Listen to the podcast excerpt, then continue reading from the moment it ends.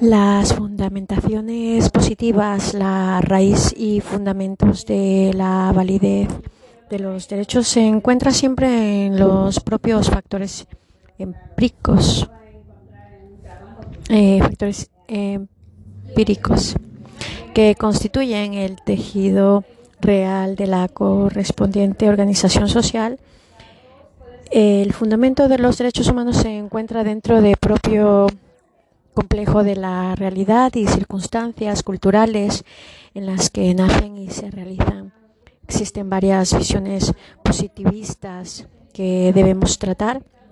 En el positivismo legalista, los individuos son titulares de derechos fundamentales, en tanto en cuanto el ordenamiento jurídico del Estado del que son ciudadanos se los ha reconocido, puestos que, según proclamó ya Betham, no hay más derechos que los establecidos en las leyes.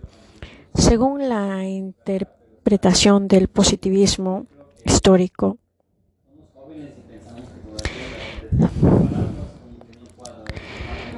propio de las corrientes tradicionalistas, la titularidad de los derechos encuentra su apoyo en la respectiva tradición jurídica nacional. No en extractos principios de razón, solo hay derechos históricos. Para el positivismo sociologista, el reconocimiento y garantía de los derechos humanos se fundamenta suficientemente en su efectiva incorporación a las prácticas habituales de la vida social mediante la actuación de varios mecanismos de acción convergente.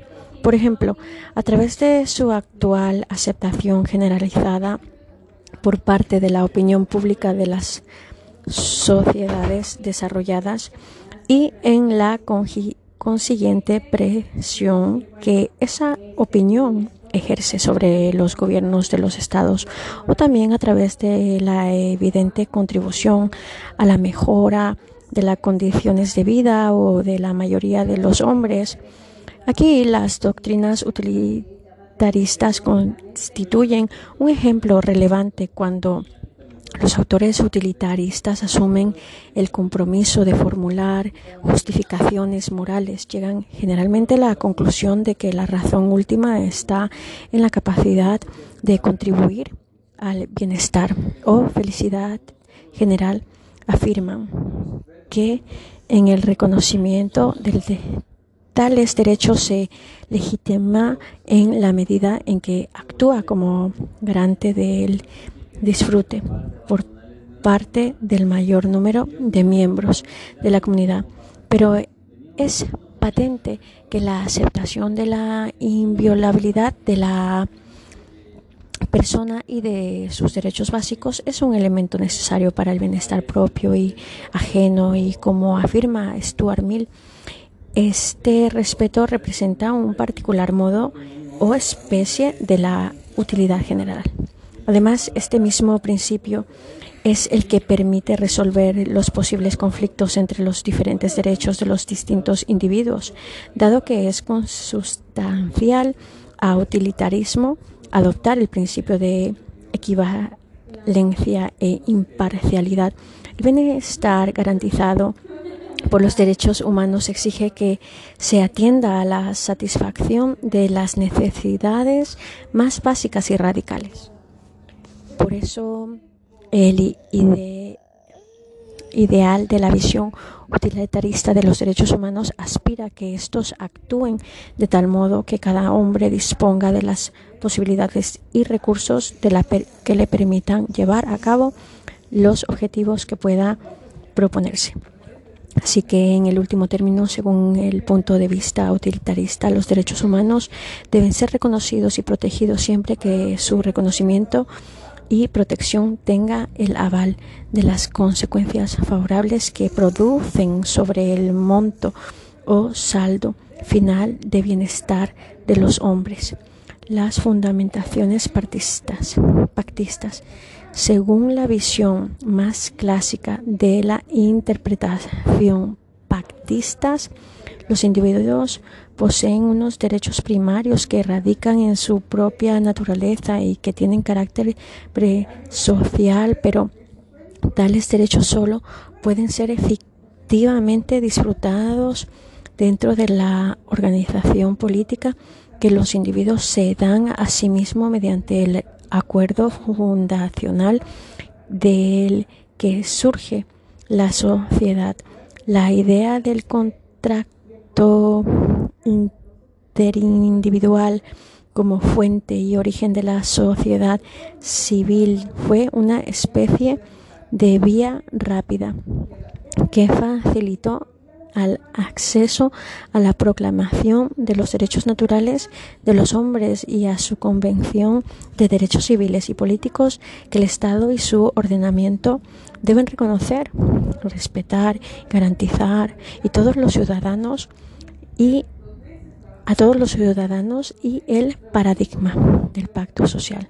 Se convierte en instrumento racional más apto para reafirmar el dogma político de la radical libertad individual y para convertir en derechos fundamentales la mayor parte de las exigencias que de ella dimanan.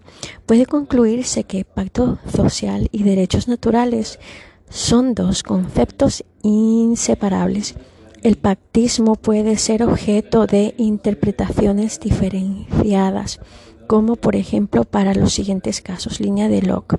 Los derechos naturales que responden a los ciudadanos son radicalmente anteriores al pacto de la sociedad.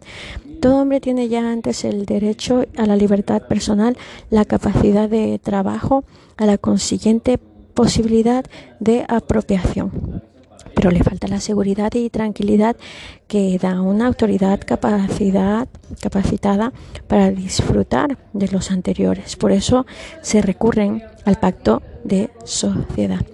Si esta organización no asegura el libre y pacífico ejercicio de los derechos naturales, los detentadores, detentadores del poder caerán en el uso ilegítimo de la autoridad por lo que ésta retornará a sus poseedores originarios.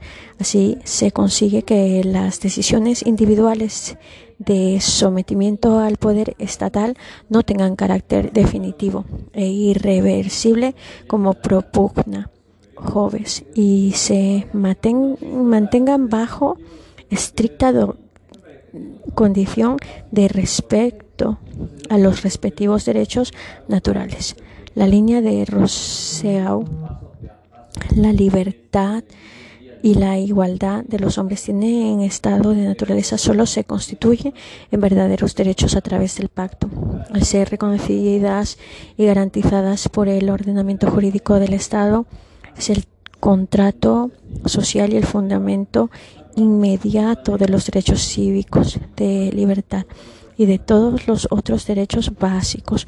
Pero el pacto no implica la enajenación de la libertad natural, ya que ésta constituye el núcleo de la naturaleza humana y ningún hombre puede renunciar a su propia naturaleza. El contrato social representa solo el procedimiento dialéctico a través del cual los derechos básicos que cada individuo tiene son configurados como derechos naturales inalienables e, e imprescriptibles. Las, las declaraciones constitucionales de finales del siglo XVIII son la convergencia de las dos líneas anteriores y se producen especialmente en la Declaración Francesa de 1789, como refleja su propio nombre definitivo y Declaración de los Derechos del Hombre.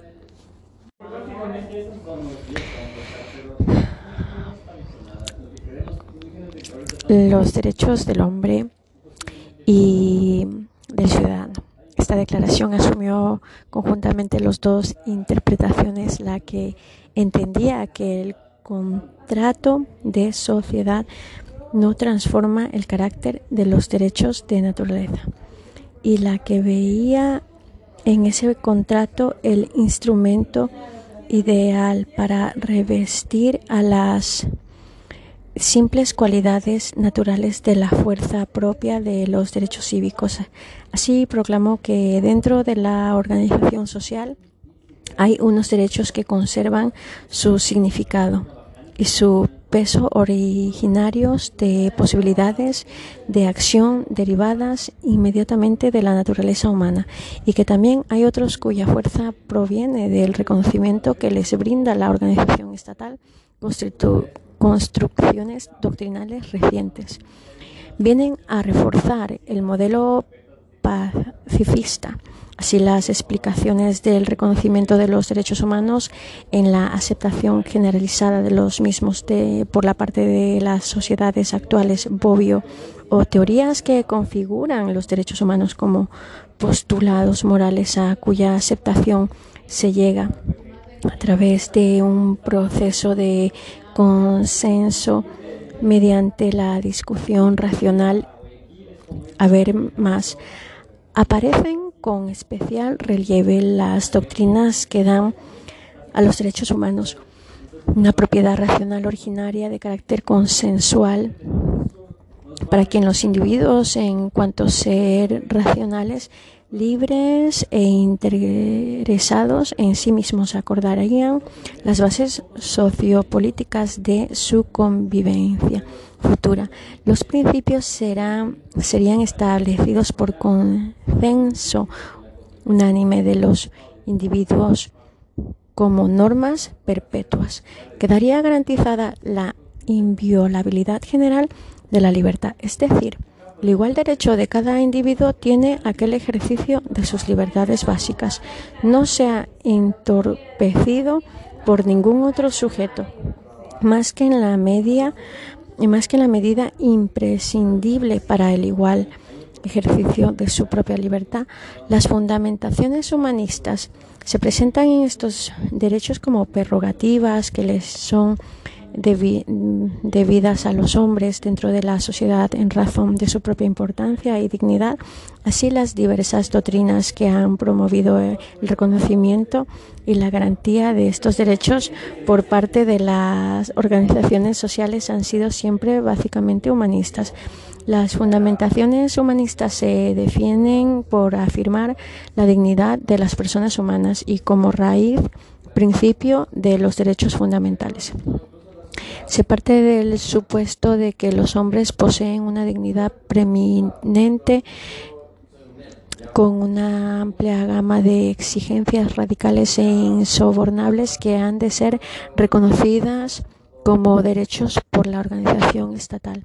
Dado que está es, al servicio de los hombres, de modo que la insistencia en la supremacia ética de la humanidad que poseen todos los individuos humanos, sin distinción de sexo, raza, color, religión, origen, opinión política, posición económica, nacimiento o cualquier otra condición, ha conducido en la actualidad hasta la aceptación de un amplio conjunto de condiciones que tiene su epicentro en la idea de dignidad del ser humano como impulso y base de sustentación de las de las más diversas declaraciones y convenios relativos a los derechos humanos, llegando a imponerse a la actualidad un conjunto de condiciones que han ido decantándose, decantándose lentamente dentro del reconocimiento y protección de los derechos.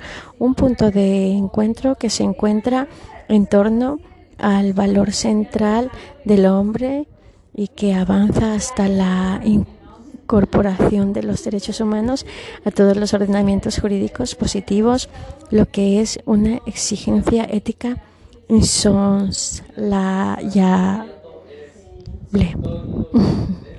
Conviene no olvidarse del, del hecho de que cada estadio evolutivo del proceso histórico del reconocimiento de los derechos asume el peculiar sistema de valores que le impone el nivel alcanzando por el desarrollo cultural general. Por eso es posible encontrar por debajo de las diferencias de superficie ciertas coincidencias profundas en los elementos sobre los que se intenta reconstruir la justificación de los derechos. Los valores o principios inspiradores, el sentido del debate teórico sobre los principios, el debate teórico sobre la fundamentación de los derechos humanos puede sintetizarse aceptando la proporción analítica de Fernández Galeano en alguna de las siguientes áreas de significación a la realidad protegida por estos derechos, la razón o motivo por el que los mismos son derechos, la fuente en sentido jurídico de donde nacen o provienen. En el primer sentido, el fundamento se sitúa en los valores o principios morales que protegen. En el segundo se plantea la razón por la cual esos mismos valores, libertad, dignidad, eh, vida, etcétera, se reconocen como exigencias asociadas a la persona y se configura como facultades de pretensión, auténticos derechos subjetivos. Finalmente, la aceptación casual, vista, fuentes, se puede resumir en las disposiciones ya tratadas de un naturalismo y el positivismo. La fundamentación de estos valores como derechos cumple la importancia función de la seguridad. El reconocimiento de la juridicidad constituirá así un principio de garantía y se sitúa en la zona de intersección de la moral pública o política y en el orden jurídico se de suerte que si no son reconocidos por el orden jurídico, este sería valorado por injustos. El problema de la fundamentación parece ser en nuestra actual cosmovisión derivada de la necesidad de poner límites al positivismo jurídico, el de la convergencia de la ética y el derecho que se traduce en la necesidad cognitiva y la juridificación de la ética y de la moralización de derechos, juridificación de la ética. Se traduce de los derechos morales que defiende Eusebio Fernández sosteniendo que el fundamento es previo a lo jurídico. Los derechos morales nacerán como una respuesta a las necesidades humanas más importantes. Es bueno que se den y son bienes constitutivos del ser humano. Inician el camino de la fundamentación de los derechos constitucionales. Andrés Oliero afirma que existe un fundamento intuitivamente tratado que permite privilegiar determinadas existencias éticas hasta hacerlas merecedoras de la revelencia jurídica necesaria. Las fundamentaciones positivas, la raíz y fundamentos de la validez de los derechos se encuentra siempre en los propios factores empíricos, eh, factores empíricos que constituyen el tejido real de la correspondiente organización social. El fundamento de los derechos humanos se encuentra dentro del propio complejo de la realidad y circunstancias culturales en las que nacen y se realizan. Existen varias visiones positivistas que debemos tratar. En el positivismo legalista, los individuos son titulares de derechos fundamentales, en tanto en cuanto el ordenamiento jurídico del Estado del que son ciudadanos se los ha reconocido, puestos que, según proclamó ya Betham, no hay más derechos que los establecidos en las leyes. Según la interpretación del positivismo, histórico.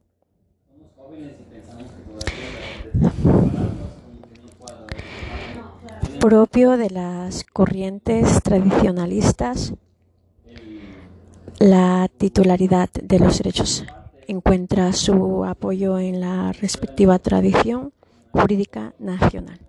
No en extractos principios de razón, solo hay derechos históricos Para el positivismo sociologista, el reconocimiento y garantía de los derechos humanos se fundamenta suficientemente en su efectiva incorporación a las prácticas habituales de la vida social mediante la actuación de varios mecanismos de acción convergente. Por ejemplo, a través de su actual aceptación generalizada por parte de la opinión pública de las sociedades desarrolladas y en la consiguiente presión que esa opinión ejerce sobre los gobiernos de los estados o también a través de la evidente contribución a la mejora de las condiciones de vida o de la mayoría de los hombres. Aquí las doctrinas utilizan constituyen un ejemplo relevante cuando los autores utilitaristas asumen el compromiso de formular justificaciones morales. Llegan generalmente a la conclusión de que la razón última está en la capacidad de contribuir al bienestar o felicidad general. Afirman que en el reconocimiento del tales derechos se legitima en la medida en que actúa como garante del disfrute por parte del mayor número de miembros de la comunidad. Pero es patente que la aceptación de la inviolabilidad de la persona y de sus derechos básicos es un elemento necesario para el bienestar propio y ajeno y como afirma Stuart Mill, este respeto representa un particular modo o especie de la utilidad general. Además, este mismo principio es el que permite resolver los posibles conflictos entre los diferentes derechos de los distintos individuos, dado que es consustancial a utilitarismo adoptar el principio de equivalencia e imparcialidad. El bienestar garantizado por los derechos humanos exige que se atienda a la satisfacción de las necesidades más básicas y radicales. Por eso el ideal de la visión utilitarista de los derechos humanos aspira a que estos actúen de tal modo que cada hombre disponga de las posibilidades y recursos que le permitan llevar a cabo los objetivos que pueda proponerse. Así que, en el último término, según el punto de vista utilitarista, los derechos humanos deben ser reconocidos y protegidos siempre que su reconocimiento y protección tenga el aval de las consecuencias favorables que producen sobre el monto o saldo final de bienestar de los hombres. Las fundamentaciones pactistas según la visión más clásica de la interpretación pactistas, los individuos poseen unos derechos primarios que radican en su propia naturaleza y que tienen carácter presocial, pero tales derechos solo pueden ser efectivamente disfrutados dentro de la organización política que los individuos se dan a sí mismos mediante el acuerdo fundacional del que surge la sociedad. La idea del contrato interindividual como fuente y origen de la sociedad civil fue una especie de vía rápida que facilitó al acceso a la proclamación de los derechos naturales de los hombres y a su convención de derechos civiles y políticos que el Estado y su ordenamiento deben reconocer, respetar, garantizar y todos los ciudadanos y a todos los ciudadanos y el paradigma del pacto social. Se convierte en instrumento racional más apto para reafirmar el dogma político de la radical libertad individual y para convertir en derechos fundamentales la mayor parte de las exigencias que de ella dimanan, puede concluirse que pacto social y derechos naturales son dos conceptos inseparables. El pactismo puede ser objeto de interpretaciones diferenciadas como por ejemplo para los siguientes casos. Línea de Locke. Los derechos naturales que responden a los ciudadanos son radicalmente anteriores al pacto de la sociedad. Todo hombre tiene ya antes el derecho a la libertad personal, la capacidad de trabajo, a la consiguiente posibilidad de apropiación pero le falta la seguridad y tranquilidad que da una autoridad capacitada para disfrutar de los anteriores. Por eso se recurren al pacto de sociedad. Si esta organización no asegura el libre y pacífico ejercicio de los derechos naturales, los detentadores, detentadores del poder caerán en el uso ilegítimo de la autoridad, por lo que ésta retornará a sus poseedores originarios. Así se consigue que las decisiones individuales de sometimiento al poder estatal no tengan carácter definitivo e irreversible como propugna Joves y se mantengan bajo estricta condición de respeto a los respectivos derechos naturales. La línea de Rousseau, la libertad y la igualdad de los hombres tiene en estado de naturaleza solo se constituye en verdaderos derechos a través del pacto, al ser reconocidas y garantizadas por el ordenamiento jurídico del Estado, es el contrato social y el fundamento inmediato de los derechos cívicos de libertad y de todos los otros derechos básicos, pero el pacto no implica la enajenación de la libertad natural ya que ésta constituye el núcleo de la naturaleza humana y ningún hombre puede renunciar a su propia naturaleza. El contrato social representa solo el procedimiento dialéctico a través del cual los derechos básicos que cada individuo tiene son configurados como derechos naturales inalienables e e imprescriptibles. Las, las declaraciones constitucionales de finales del siglo XVIII son la convergencia de las dos líneas anteriores y se producen especialmente en la Declaración Francesa de 1789, como refleja su propio nombre definitivo y Declaración de los Derechos del Hombre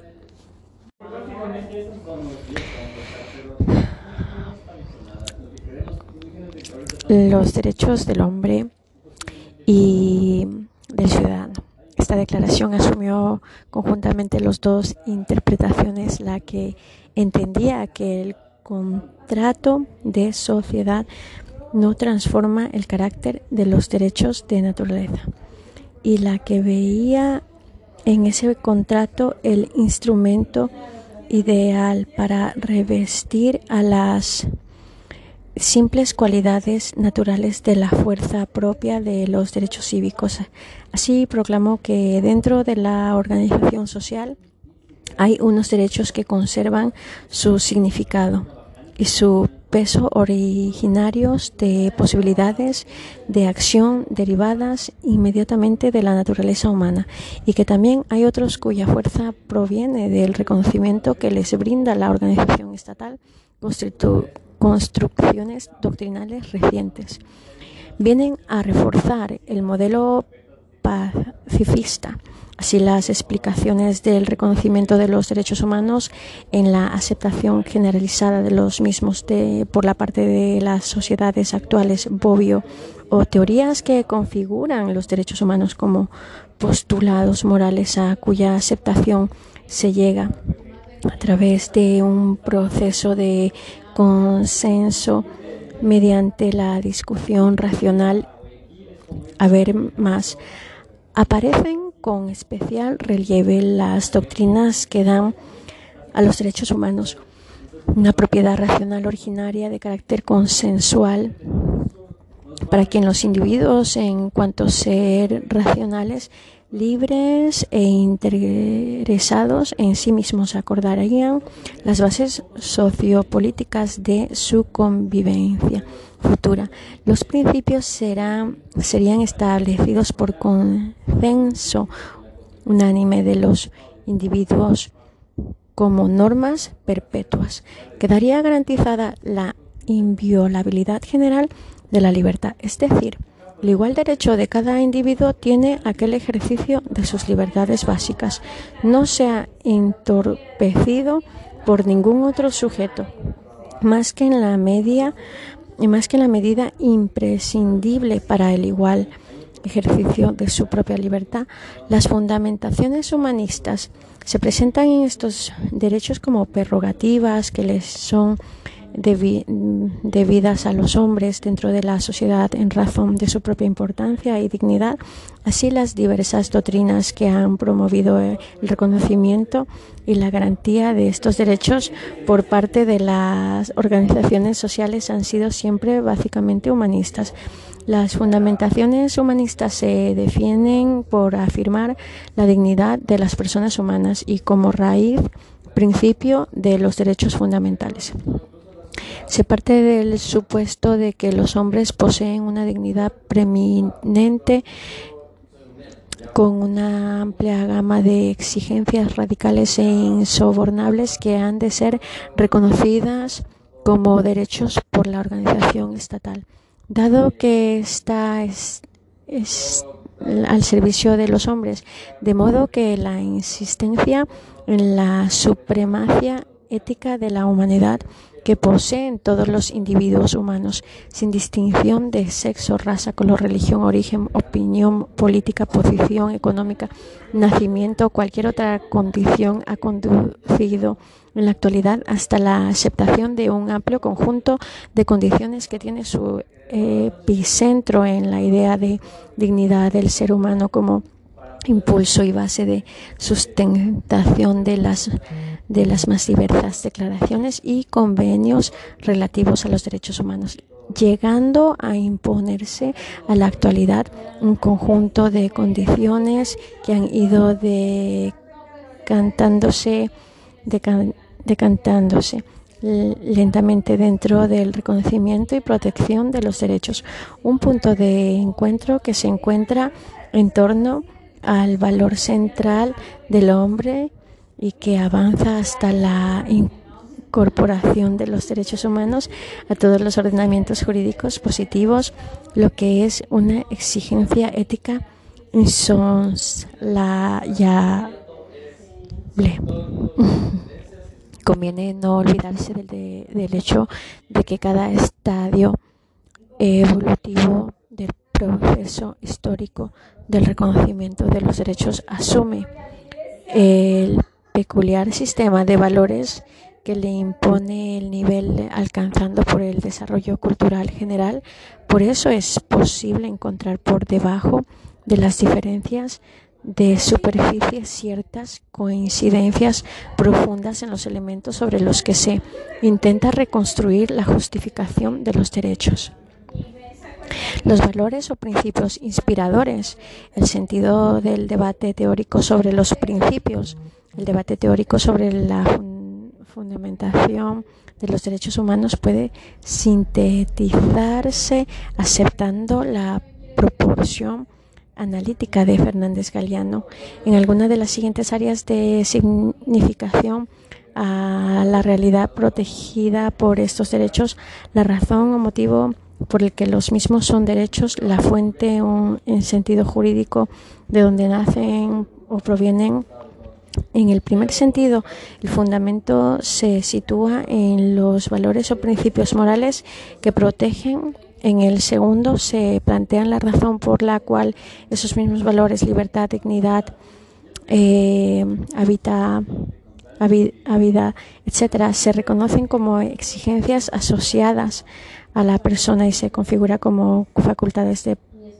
pretensión, auténticos derechos subjetivos. Finalmente, la aceptación casual, vista, fuentes, se puede resumir en las disposiciones ya tratadas de un naturalismo y el positivismo.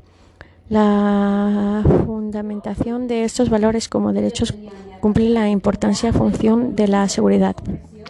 El reconocimiento de la juridicidad constituirá así un principio de garantía y se sitúa en la zona de intersección de la moral pública o política y en el orden jurídico se de suerte que si no son reconocidos por el orden jurídico, este sería valorado por injustos.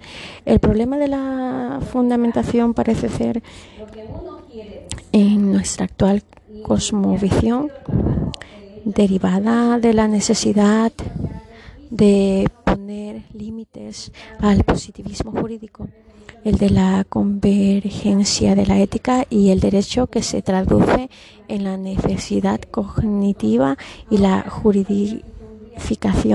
de la ética y de la moralización de derechos, juridificación de la ética. Se traduce de los derechos morales que defiende Eusebio Fernández sosteniendo que el fundamento es previo a lo jurídico. Los derechos morales nacerán como una respuesta a las necesidades humanas más importantes. Bueno que se den y son bienes constitutivos del ser humano. Inician el camino de la fundamentación de los derechos constitucionales. Andrés Oliero afirma que existe un fundamento intuitivamente tratado que permite privilegiar determinadas existencias éticas hasta hacerlas merecedoras de la revelencia jurídica necesaria.